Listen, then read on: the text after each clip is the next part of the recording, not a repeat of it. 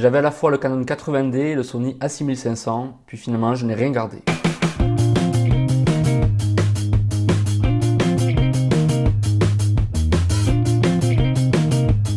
Dans la précédente vidéo, je vous faisais les louanges du Canon 80D, mais finalement, je me suis dit qu'il fallait peut-être tester du côté de chez Sony. C'est une personne parmi vous, même s'il n'y a pas beaucoup d'auditeurs actuellement, qui m'a conseillé de tester le Sony A6500. J'ai donc testé le Sony A6500.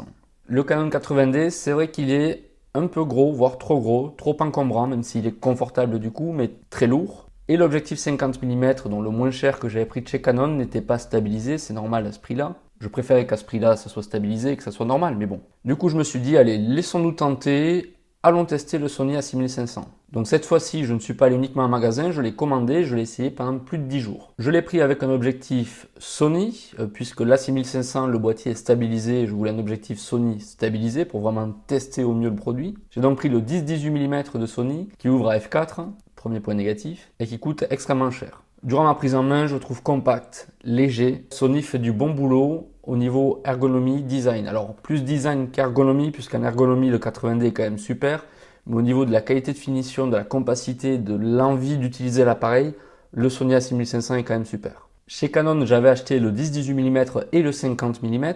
Et là, pourquoi chez Sony, je n'en ai pris qu'un, sans parler du prix? C'est que Sony, à ma grande surprise, propose le Clear Image Zoom. Je ne sais pas si j'ai dit dans l'ordre, en tout cas en quoi ça consiste. C'est-à-dire que vous allez pouvoir zoomer jusqu'à x2 avec l'objectif euh, quelconque, celui que vous voulez, sans perte de qualité. C'est ce que nous dit Sony, et dans les faits, moi je n'ai pas constaté de perte de qualité lorsque j'avais zoomé en x2. Donc maintenant accrochez-vous.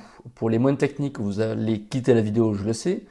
Vu que j'avais un objectif 10, 18 mm et que je pouvais multiplier par 2, c'est comme si j'avais un 10, 36 mm. Si je ne vous ai pas perdu, on continue. Le 36 mm en format APS-C, si on prend le taux de conversion de 1.5 de Sony pour arriver à du full frame, là c'est sûr que je vous ai paumé, ça équivaut plus ou moins à du 50 mm en full frame, ce qui est parfait notamment pour les portraits. Ce Sony A6500, les fonctions vidéo sont superbes, notamment la 4K, même si je n'ai pas l'obligation ni l'utilité vraiment de l'utiliser aujourd'hui, mais il faut avouer que les images sont superbes. Possibilité de faire des ralentis à 120 fps, l'appareil que demander de plus Donc c'est en 1080p évidemment. Bref, cet appareil a un énorme plaisir à transporter et à utiliser de façon générale puisque la qualité est quand même sublime. Maintenant, dressons les points négatifs. Le prix, oui, c'est important, le prix, je sais, je l'ai acheté, je sais très bien ce que vous allez dire.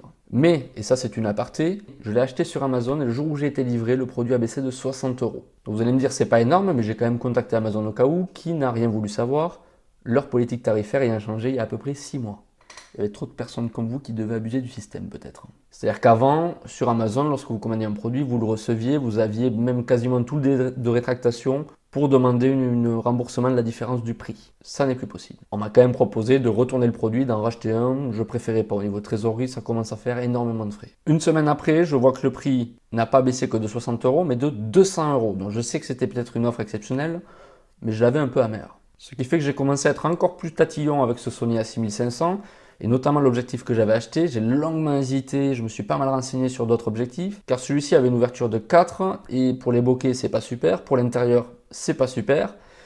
Voilà, donc c'était pas l'idéal non plus cet objectif. Donc je commençais à me dire est-ce que je change d'objectif, est-ce que je rends tout? Et finalement j'attends un peu et je partirai sur autre chose. J'ai été confronté au fait qu'il y a peu d'optiques disponibles ou alors elles sont vraiment hors de prix. J'ai pas envie d'aller sur du Zeiss qui était euh, quasiment au même prix, voire plus, mais bon, ça commençait à faire beaucoup de budget. Et là, les éléments qui m'avaient fait choisir le 80D initialement, pas d'écran pivotable sur le Sony, pas d'écran tactile ou alors il est anecdotique, ont commencé à remonter quand j'ai voulu me filmer moi-même, puisque sur le Sony A6500, j'avais dû connecter un iPhone pour avoir un retour d'écran, sans quoi il fallait sinon j'achète un écran externe pour avoir ce retour, ce qui était assez délicat. Je sais pas pourquoi je dis délicat, ça n'a aucun rapport. Ce Sony A6500 a aussi quelques défauts de batterie. Alors, je parle de défaut parce que vraiment ça tient pas du tout. Là où il arrange ce point-là, c'est qu'on peut charger avec une batterie externe pendant que l'on filme et ça c'est quand même vraiment très bien. Certes sur un 80D vous n'avez pas de problème d'autonomie, mais bon, vous savez qu'avec le Sony vous pouvez tourner toute la journée euh, si vous avez euh, les batteries externes en conséquence bien sûr.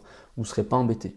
Là où chez Canon notamment sur le G7X, on peut charger par USB mais on ne peut pas l'utiliser pendant la charge, ce qui est quand même bien dommage. Donc entre tous ces petits défauts, le fait que ça soit quand même un objet assez cher que j'ai pas envie de prendre partout, même si ultra compact, léger et donne beaucoup envie de transporter à tout moment, je me dis que quand même un mix des deux, du 80D et du A6500, c'est quand même l'appareil idéal.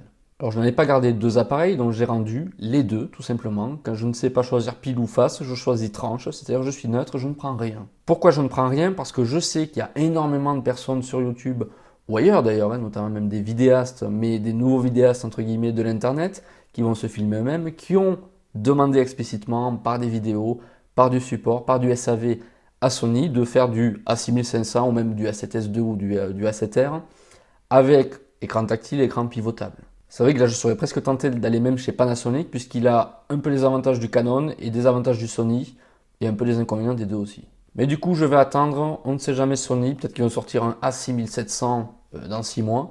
Je ne suis pas si pressé que ça, et finalement, je vois que le A6300 quand même a pas mal baissé en prix suite à l'arrivée du A6500. Je vois que le A6500, les prix commencent à osciller, donc c'était peut-être pas le meilleur moment pour acheter. Donc je vais attendre une sortie d'un Sony, peut-être A6700, qui fera peut-être baisser le prix du A6500. Donc là, je verrai au niveau prix ce que je prends. Ou peut-être que Canon va décider peut-être à, rajouter de la 4K, euh, à faire du mirrorless du coup, et quitter le monde des gros appareils, même si on est d'accord, c'est quand même confortable à utiliser. Mais dans les usages de tous les jours, pour le transporter, pour tout un tas de choses, quand même la compacité du Sony est idéale. Voilà, comme on dit, wait and see je vais patienter, je vais attendre de voir ce qui se fait, je vais rester en veille, je vais voir s'il y a d'autres appareils, d'autres marques aussi. Faut avouer j'ai quand même eu un petit coup de cœur pour ce A6500 par sa compacité, par le fait de pouvoir le prendre partout, même si quand même ça coûte assez cher pour ce que j'ai pu produire avec. Et pour m'éclater, j'ai quand même besoin d'une plus grande ouverture pour avoir cette fameuse profondeur de champ que je trouve sympa et que j'arrive même à avoir avec un iPhone. Donc je sais, c'est pas du tout de la vraie profondeur de champ, mais elle est simulée. Ça donne quand même un effet assez sympathique pour détacher le sujet du fond. Voilà, c'était juste mon avis. Je ne vous remontre pas les produits puisqu'ils sont déjà repartis. Retour à l'expéditeur. Je n'ai pas racheté d'autres appareils en attendant puisque j'ai quand même deux appareils qui sont en, cours de transport donc j'ai même pas été remboursé. Mais je pense que je vais vraiment attendre. Je sais exactement ce que je veux. Je pense que c'est commun à énormément de personnes qui font des vidéos sur internet et quitte à payer un bras, puisqu'il faut le dire, hein, autant avoir quelque chose qui soit parfait. Je me voyais mal garder le Sony A6500 et pour dans 6 mois savoir qu'il y a le A6700 même s'il est plus cher, mais qui propose tout ce dont on rêvait. En attendant, si vous avez des questions, n'hésitez pas dans les commentaires à me poser des questions, j'y répondrai avec plaisir. Si vous avez des suggestions de modèles à me proposer que je puisse essayer, pourquoi pas. Mes vidéos sont souvent uniquement des avis, pas du déballage ou pas du test en profondeur des produits devant la caméra. Et effectivement, si j'avais voulu avoir un gros carton sur cette vidéo, j'aurais pu faire, j'ai commandé un 6500, j'ai reçu un 6500, je fais un unboxing, je fais un test au bout d'un un jour ou une semaine, je donne mon avis 10 jours après, et une vidéo pourquoi je l'ai rendu. j'ai voulu quand même compacter cela et vous donner mon avis, comme si vous étiez à côté de moi. Euh, je ne vous aurais pas fait, si vous étiez un ami, euh, juste à côté, euh, des milliards de vidéos pour ça, ou des milliards d'échanges pour ce produit-là. Je vous aurais directement dit ce que j'en pense après l'avoir utilisé.